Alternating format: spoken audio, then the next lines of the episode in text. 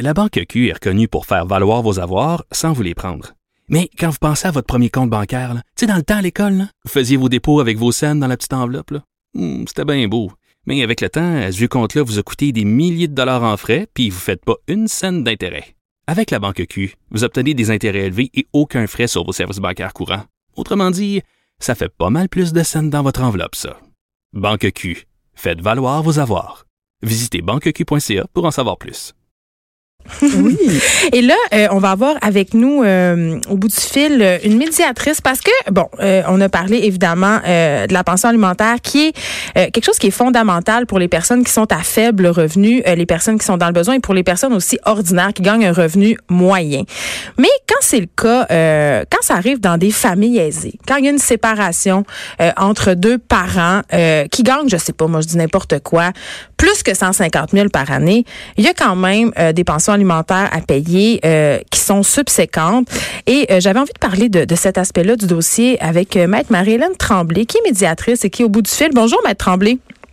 Bonjour. J'aimerais ça pour commencer, pour démêler un peu tout ça, là, parce qu'il y a plein de légendes urbaines, de croyances populaires au niveau de la pension alimentaire. La pension alimentaire, c'est pour les enfants. Oui, tout à fait. Alors, la pension alimentaire, elle est payable, évidemment, à l'un des parents. Euh, celui qui aura le moins de revenus ou en fonction de la garde, mais elle est pour les enfants. Donc, il y a beaucoup de gens qui pensent qu'ils peuvent faire signer un papier à leur ex-conjoint, euh, un papier dans lequel le parent, par exemple, renoncerait à demander une pension alimentaire euh, pour les enfants. Et ça, c'est pas vrai. Mais en fait, c'est ça arrive malheureusement, ça arrive souvent, on le voit. Par contre, c'est un document qui, même s'il est signé, ne peut pas être valide à la cour. Ce que le tribunal va retenir, c'est que la pension alimentaire, puisqu'elle est payable pour l'enfant, elle est maintenant, la loi dit qu'elle est d'ordre public, donc on peut pas déroger à ça. Même si un parent disait, je conviens que tu dois me donner 100 dollars par mois, mais je j'en ai pas besoin ou je le veux pas, il n'a pas le droit de renoncer à ça. C'est pas à lui, c'est à l'enfant. Moi, un enfant qui me, qui me fait un peu sourciller, euh, euh, Maître Tremblay, c'est quand on a affaire à deux parents qui gagnent des revenus qui sont élevés. OK? Là, on va faire un cas de figure, là, puis on, on va pas faire un truc sexiste. Donc, mettons que monsieur gagne 300 000 puis que madame gagne 600 000. OK? On inverse ça. Euh, Là, il y aura une pension alimentaire qui est calculée euh, pour combler l'écart de revenus, c'est-à-dire pour que les enfants vivent grosso modo le même train de vie euh, qu'ils avaient lorsqu'ils étaient sous le même toit que leurs deux parents. C'est bien ça.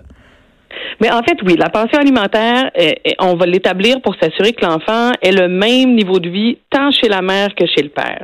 Et là, ce qu'il faut aussi comprendre, c'est que c'est fixé, oui, en fonction des revenus, mais aussi en fonction de la garde. L'idée générale, c'est que si, par exemple, les deux parents faisaient 100 000 par année et qu'ils se partagent la garde à 50-50, ben, il n'y en aurait pas de pension payable. Non, c'est vraiment pour combler l'écart entre les deux. Mais là, moi, je débarque.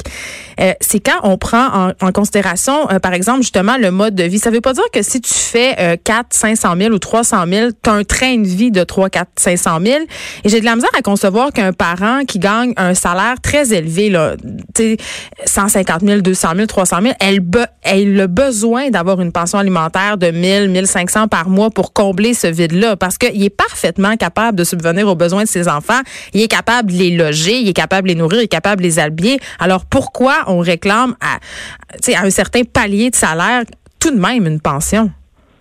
Mais de deux choses l'une. D'abord, les pensions alimentaires sont fixées en fonction des barèmes québécois. Hein. C'est des tables et il n'y a pas, il a aucune discrétion. Là, on va dire, Madame fait 600, Monsieur fait 300. Voilà combien il faut payer par mois. C'est un, c'est un, les outils sont même disponibles sur le site du ministère pour tout le monde. C'est pas juste les avocats qui ont, qui ont accès à ça. Tout le monde peut établir la pension. Il commence à avoir une discrétion du juge après un certain montant. Parce qu'effectivement, ce qu'on veut avec la pension, c'est s'assurer de maintenir le style de vie. Mais je comprends ce que, et, c'est une réaction qui souvent on, l'entend de la part des gens, mais quand une famille fait euh, 50 000 de revenus à deux, évidemment les dépenses qu'on entraîne pour les enfants sont pas les mêmes que quand les parties font 300 et 600 000. Dans votre exemple de 300 et 600 000, ben, les chances sont qu'ils ont des nannies, des fois plus qu'une. Euh, ils, ils vont à l'école privée, ils ont des... Nous, on a écouté, moi j'ai des, des clients, ils ont des jets privés, là. c'est complètement une vie fait qu'il faut, il faut assurer que monsieur ou madame ait encore accès à son jet privé à la séparation, ce qui est, à mon sens, complètement absurde parce que, pour vrai, là, euh, Maître Tremblay, on va se dire les vraies affaires. Je veux dire, tout ça, c'est du luxe. La pension alimentaire, c'est fait pour pouvoir aux besoins de base des enfants se loger, se nourrir, s'habiller. Ce qui est encore plus absurde, à mon sens, c'est quand on a euh, une maman ou un papa qui se remet en couple avec une autre personne euh, aussi bien nantie et que la pension alimentaire continue d'être la même parce qu'on prend pas en compte justement euh, le revenu de l'autre conjoint qui va contribuer, c'est-à-dire qui va payer de l'épicerie, payer le logement, mais par contre, on va en tenir compte dans les allocations familiales canadiennes pour enfants et québécoises. Mais c'est-à-dire qu'on peut en tenir compte. D'abord, puis je comprends votre réaction, mais l'épicerie dans une famille où les gens font 900 000 à deux par année n'est pas le même que ceux qui font 50 000 par année. Donc, les besoins de base des enfants sont différents. Ce ne sont pas les mêmes. Les activités, les sorties, les vacances, tout change. Et puisqu'on on pense dans l'intérêt de l'enfant qu'on doit maintenir son style de vie, on fait souvent l'exemple, on dit souvent, imaginez-vous si on devait manger du filet mignon chez papa puis du craft dinner chez maman. Mais on sait très bien que c'est pas ça, Maître Tremblay? On sait très bien c'est pas ça. Une personne qui fait 200 000 par année, même si elle n'a pas 1000 dollars de pension par mois ou 2000 ou 3000, elle n'en mangera pas du craft dinner, là. Elle est capable de subvenir aux besoins de ses enfants. Elle n'a pas besoin de pension. Mais dans ce cas-là, la pension ne sera pas de 800 dollars par, par mois non plus. Ça dépend.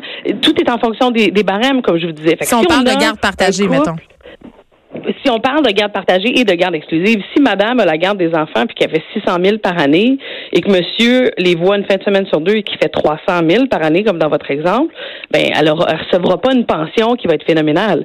Si monsieur fait 600 000 par année puis que madame fait zéro et que c'est elle qui a la garde, évidemment que la pension va être importante. Mais évidemment. C'est vraiment en fonction de, de, de, du temps et des revenus.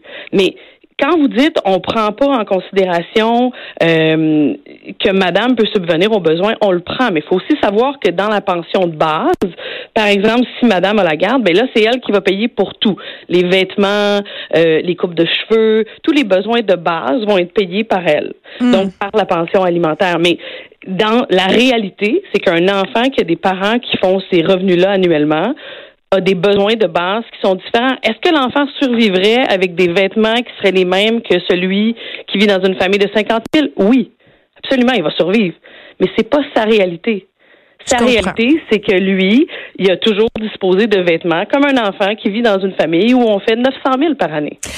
Donc, c'est c'est ça, c'est ce qu'on veut continuer d'offrir à l'enfant. Mais est-ce que, OK, on jase, Est-ce que vous pensez que peut-être instaurer des paliers comme on le fait avec le revenu d'imposition euh, dans le cas des pensions alimentaires, ça pourrait être une avenue plus logique? Parce que je comprends que quand on fait des lois, on peut pas faire de cas par cas, on y va avec euh, la, situation générale des gens, puis on sait quand même que les études nous ont prouvé que les femmes sont souvent perdantes dans le cas des pensions alimentaires.